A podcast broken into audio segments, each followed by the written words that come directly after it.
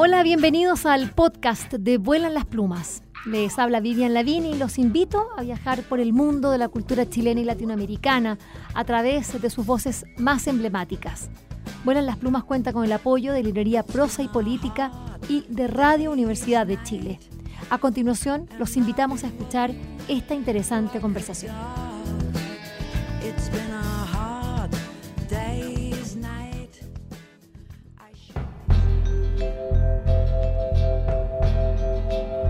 Feria del Libro de Bogotá, Feria Internacional del Libro de Bogotá, Filbo 2022. Estamos acá y muy contentos porque nos hemos reencontrado con las amigas, los amigos y una especialmente, una de mis favoritas, Nubia Macías, bienvenida, vuelan las plumas, no sé cuántas veces que te he entrevistado, pero es un agradísimo. ¿Cómo estás? Hace mucho que no nos encontrábamos y no nos saludábamos por esta vía, así que feliz de estar, querida Vivian, en esta hermosa feria, en esta ciudad tan, tan acogedora y tan, a pesar de la lluvia y del frío, pero la verdad es una ciudad cálida porque su gente es absolutamente maravillosa. Estoy feliz, feliz de encontrarme aquí en Las Plumas, contigo y con los colombianos. Claro, ella el frío, qué frío, claro, esta apatía que quiere y se muere. Pero si no fue capaz de, tocar el mar chileno, no se atrevía ni siquiera a, meter el pie. No, no, no, está muy rico el clima. no, no lo crean. Bogotá es delicioso para nosotros, para ella, ¿no? Que es una lagartija. Nubia, ¿qué haces acá? ¿Qué es esto de Filbo Emprende. Tú estás haciendo un programa ah, desde hace ya cuatro años que está profesionalizando el sector editorial acá en Colombia. ¿Qué es? ¿Cómo lo están haciendo? Este es un proyecto que lanzó la anterior directora de la feria de Bogotá, que se llama, eh, eh, Firmo Emprende, y la idea es que toda esta gente que tiene deseos de montar editoriales, proyectos de distribución o librerías, eh, tengan una introducción más amplia a lo que es el mercado y les damos herramientas para que puedan profesionalizarse, aprender a profesionalizarse, que casi siempre nace como una idea romántica, un sueño que tiene la gente, pero luego hay que llevarlo a la vida real para que justo se vuelvan competitivos, que sepan el valor agregado que tiene un libro, que no solo es hacer un libro, imprimirlo y ponerlo a disposición de los lectores, sino que tiene muchas más posibilidades. Eh, y ya llevamos cuatro años haciéndolo. Este es nuestro tercer año presencial y dos, eh, dos en línea que eh, yo creo que desafortunadamente en línea un programa de esta naturaleza no sirve tanto. Mm.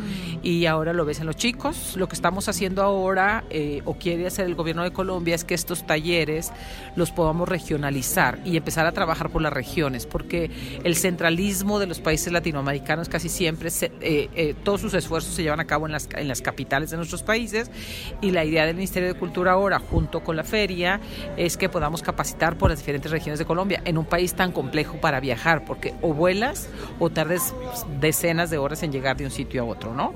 Tenemos una chica aquí de Neiva, que es del sur de Colombia, o sea, si te quieres ir a, por carretera allá, son 18 horas de carretera si quieres llegar allá y invitar a la gente de toda la región, desde la gente que vive en el Amazonas, toda esa zona, hay que ir a capacitarnos. Entonces, estamos eh, planteando un proyecto que nos permita llegar a más áreas y capacitar más a la gente. Yo desde la consultora donde, donde trabajo en, México, la NM Consultora, lo que hacemos es que les diseñamos el proyecto, les hacemos un diagrama de qué deberían de saber estos chicos, estas chicas emprendedores, maravillosos emprendedores, para que por lo menos les damos herramientas. Y luego la Cámara se encarga de mantener la capacitación, sobre todo ya en la parte empresarial, y desde hace tres años eh, los eh, emprendedores muestran sus libros y todo el trabajo que hicieron en la siguiente edición de la feria. Entonces me parece que el acompañamiento es muy bueno para ellos. O sea, yo vengo, les doy herramientas, de alguna manera los capacitamos y luego ellos siguen haciendo su tarea y ya hay Hoy, en este momento, debe haber unos 20 emprendimientos que ya muestran todos sus libros, sus materiales, ya asistan a las citas de, negocios de manera profesional. Entonces te das cuenta de que el proyecto está funcionando y me parece que lo deberíamos hacer en todas las ferias en América Latina, porque es un proceso bien interesante para eh, seguir incentivando eh, el mercado del libro, de la promoción del libro, de la lectura. No, claramente. Bueno, Nubia lo contó casi todo, pero sí me pueden quedar algunas preguntas que, que hacerle, porque, eh, bueno, lo que tú estás diciendo, ¿no? ¿Por qué, tiene, ¿Por qué es importante hacerlo en el marco de una feria del libro? Porque yo creo que es el espacio que permite que todos los que trabajamos en la cadena productiva y creativa del libro nos encontremos. Es un escenario ideal para que los emprendedores también se puedan espejear con otros editores independientes, pequeños, que están comenzando o que ya han cristalizado un proyecto de mayor calado. Se pueden ver y observar. Y porque además puedes aprovechar la presencia de un montón de profesionales, como es tu caso en este caso, un, una que viene, una agente literaria que viene a ver todas las eh, posibilidades de contratar autores para poderlos llevar a otras latitudes. Entonces la idea es que tengan la oportunidad de ver todas las líneas de trabajo que conlleva trabajar en el mundo de la edición, de la lectura y de la cultura, ¿no? Son emprendimientos culturales. ¿Cuáles serían las fortalezas de, de nuestra eh, industria con latinoamericana. La voy a decir un poquito amplio, pero ¿cuáles ves tú que serían líneas de trabajo, cosas que porque claramente tenemos debilidades, quizás también podemos ah, un poco acudir a ellas, pero me gustaría saber cuáles ves tú esos puntos que nosotros ya los tenemos desarrollados y tenemos que seguir ahí eh, eh, fortaleciendo eh, esa musculatura. Yo creo que el principal valor agregado que América Latina en general, y luego podemos particularizar si quieres, son los grandes contenidos que generan las autoras, los autores de estos países, y que creo que cuando en Guadalajara lanzamos el proyecto del Salón de Derechos de Autor, lo lanzamos pensando en eso. Creo que tenemos que dignificar y ratificar la gran calidad literaria de de lo que están produciendo nuestros autores y nuestras autoras y poderlos portar. Esa es una de las fortalezas y me parece que si partimos de que tenemos lo más importante, lo otro es profesionalizarlos en el mundo del libro, del negocio y de las virtudes que tiene los grandes contenidos para que luego se conviertan en series, en películas, en podcasts, en audiolibros, etcétera, etcétera. Creo que lo que nos hace falta básicamente es que esos contenidos seamos capaces de ponerlos al alcance no solo de los entornos más inmediatos de lectores, sino llevarlos más allá de las fronteras de cada uno de nuestros países.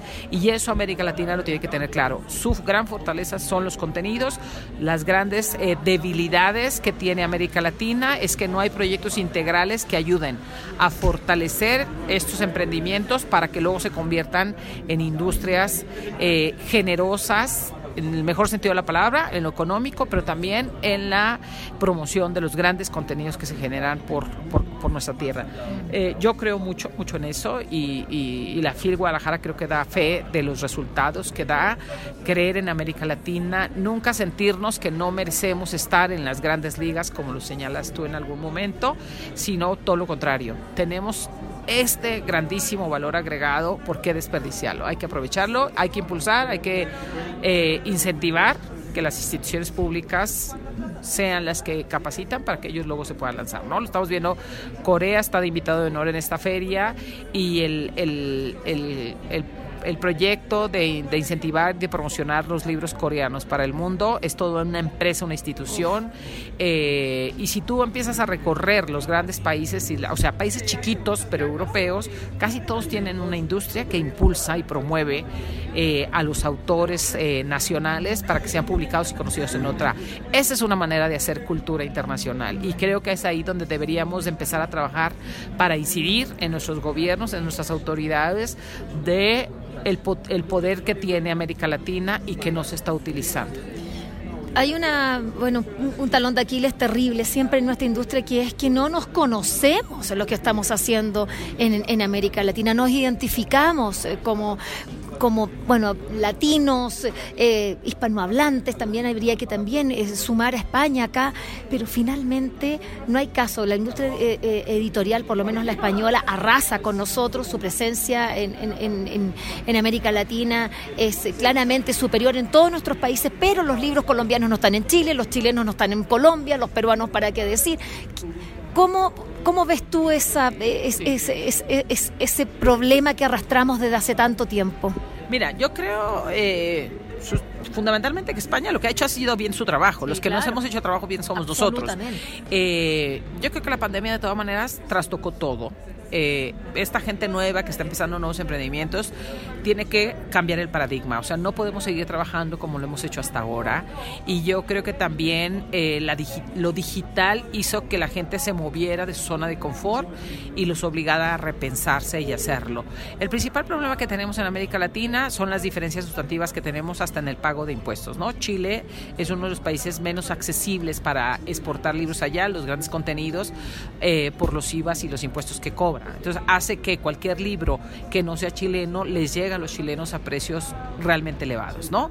Eh, eso, por ejemplo, dificulta mucho. Yo creo que el intercambio de derechos, las coediciones, las sesiones de derechos tienen que ser, las pequeñas editoriales independientes lo hacen mucho mejor, a las grandes claramente no les interesa este proyecto, pero no estamos hablando de las grandes, estamos hablando de las industrias locales que quieren impulsar y además hay muchas historias que ahorita nos interesan en todos lados. Y además, ¿sabes qué? Eh, Vivian estaba pensando mucho el nuevo canon literario, estas mujeres maravillosas que están rompiendo todos los esquemas, que los, los, los señores que normalmente llevaban la, la, literatura y la, ponían allá en un nicho, las alturas eh, de la Sacrosanta Iglesia de la Literatura, ahora están cambiando totalmente, están rompiendo esquemas.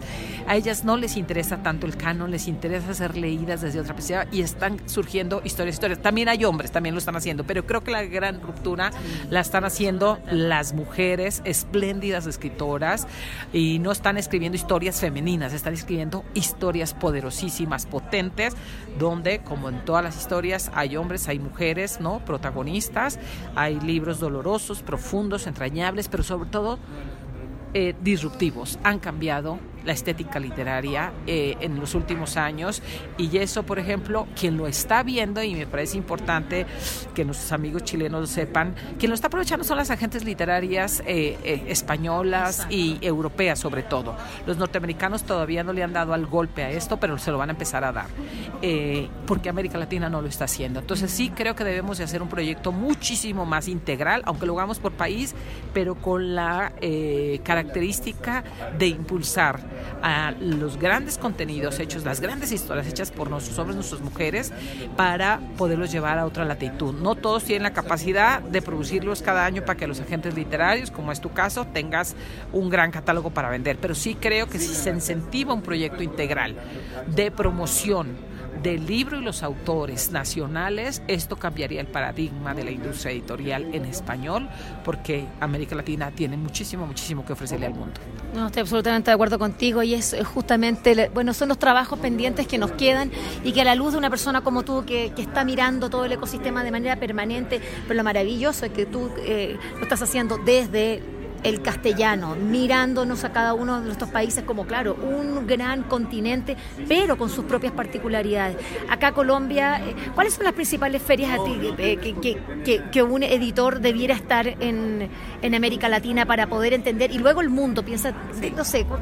Mira, en América Latina claramente Phil Guadalajara, este, Filbo, Bogotá, Buenos Aires. En Chile, cuando terminen de organizarse todos los editores, creo que van a conseguir tener una gran feria porque es un país con unos contenidos eh, abrumadores desde mi perspectiva y desperdiciados para mucha gente fuera de aquí. Eh, entonces yo creo que necesitamos eh, ponerle las pilas desde ahí, empezar a trabajar desde una perspectiva más ambiciosa mm. y de orgullo de lo que se está produciendo y haciendo y escribiendo en nuestras, en nuestras comunidades. Ahora, por ejemplo, Chile que tiene un montón de investigación científica, tienen laboratorios astronómicos, eh, no, tienen un montón de cosas, ¿por qué razón no conocemos? ¿No?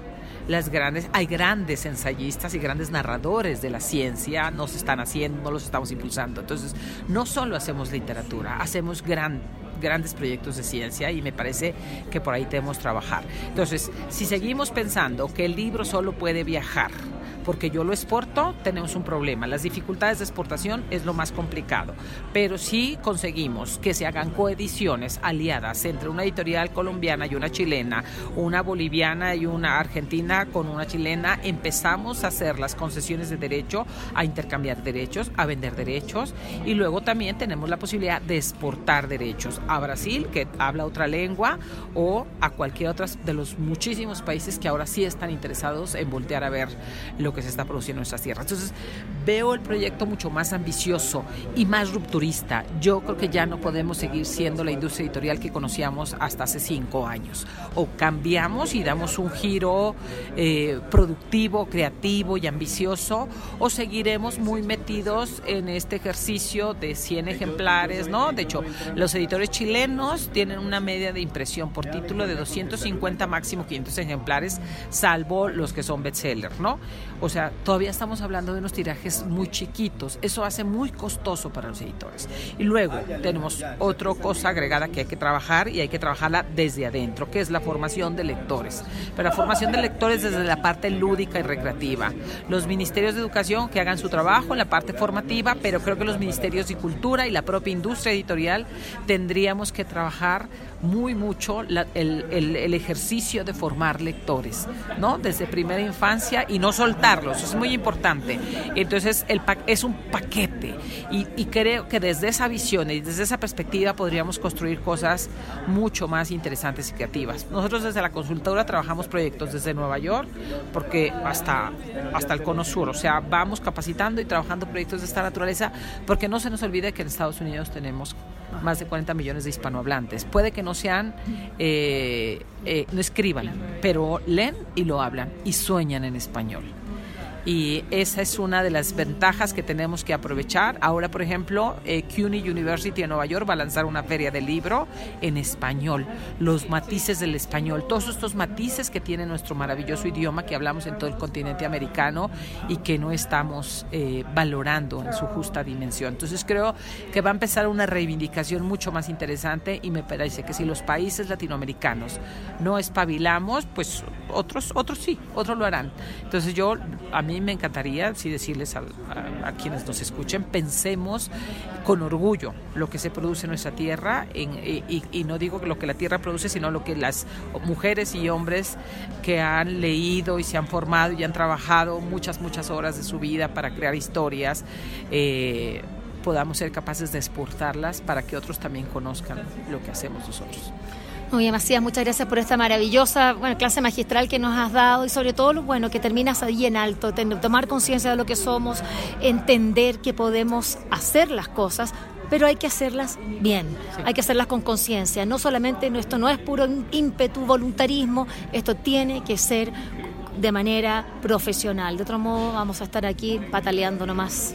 y, cada, y cada año vamos a seguir repitiendo lo mismo. Y ya no, ya ya no, no deberíamos hacerlo, no deberíamos hacerlo y creo que la pandemia sí nos ha dejado muchas enseñanzas y si no, si no aprendemos esas enseñanzas, no hemos aprendido nada, ¿no? Pero yo sí los invito, yo creo que hemos aprendido mucho. De hecho, lo que estamos haciendo hoy aquí eh, es un indicativo de que las cosas están cambiando, ¿no? Y, las ferias hacen un esfuerzo, pero creo que las ferias deberían de ser el rito de iniciación para esta modificación y luego eh, en, cada, en cada uno de nuestros países contribuir a este fortalecimiento. Muchas gracias, querida Nubia Macías. a todas las amigas y amigos chilenos. Espero que esta conversación les haya gustado y recuerden que la escucharon en el canal de Vuelan las Plumas. Pueden acceder al material que hemos producido desde el año 2002 en www.vuelanlasplumas.cl y seguirnos a través de nuestras redes sociales en Facebook, Twitter e Instagram.